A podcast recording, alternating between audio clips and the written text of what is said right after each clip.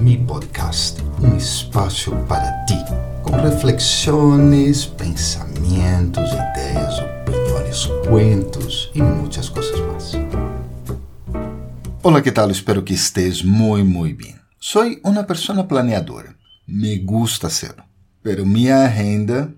Hmm, minha responsabilidade implica outras pessoas e, obviamente, não tenho controle sobre elas. Assim que qualquer coisa pode passar a qualquer momento. Como então uma pessoa como eu pode planear meu dia?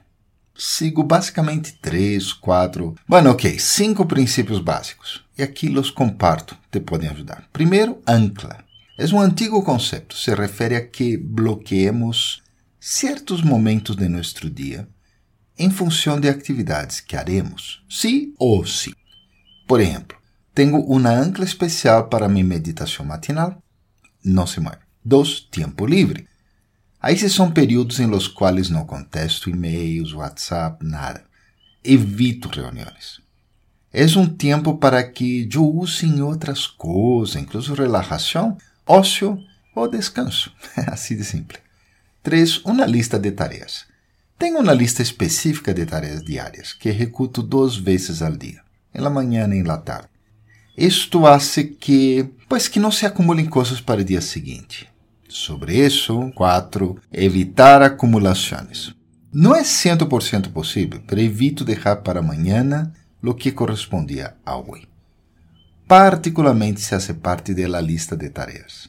Há um pequeno truquito uma trampita minha, que é reagendar algo quando me dou conta que realmente não lograrei cumprir com isso. E por último, o último tip acá, personas são importantes. Aunque não revise minha comunicação diária, eu miro ao menos algumas palavras, não? Ai, graças à tecnologia.